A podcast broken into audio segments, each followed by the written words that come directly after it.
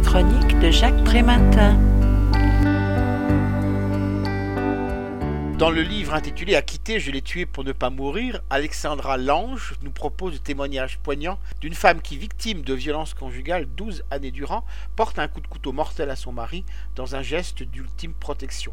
Incarcérée en préventive 18 mois, elle sortira libre de son procès d'assises le 23 mars 2012 après que lui ait été reconnue la légitime défense. Il est vrai que pas un seul témoignage à charge ne sera présenté contre elle, le procureur prononçant lui-même un réquisitoire d'acquittement. Quand, à 17 ans, Alexandra Lange a le coup de foudre pour celui qui devient très vite son bourreau, il ne faut guère plus de deux mois avant que ne commence sa descente aux enfers. Insultes, mépris, dénigrement bientôt relayés par une violence physique pouvant surgir à tout moment. S'il ne s'agit pas non plus de transformer une victime en coupable, surgit néanmoins toute une série de questions. Pourquoi n'a-t-elle pas réagi? Pourquoi n'a-t-elle pas quitté cet homme? Pourquoi n'a-t-elle pas été en capacité de protéger ses trois enfants subissant eux-mêmes la brutalité de leur père? Avec humilité et lucidité, l'auteur répond à ces questions. Inconscience, ignorance, faiblesse, elle n'a pas de mots assez durs pour qualifier sa passivité.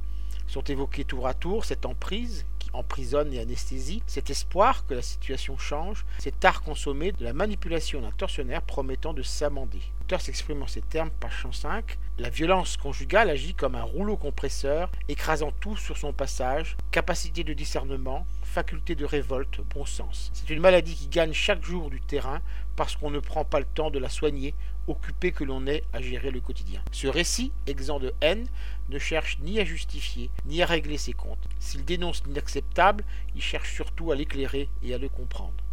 Je rappelle le titre de l'ouvrage, Acquitté, je l'ai tué pour ne pas mourir. L'auteur en est Alexandra Lange. Elle a été publiée aux éditions J'ai lu en 2013 et est vendue 6 euros. Vous pouvez retrouver le texte et critique dans le numéro 1182 de Lien Social. Il est consultable sur le site du journal www.lien-social.com. Je vous dis à très bientôt.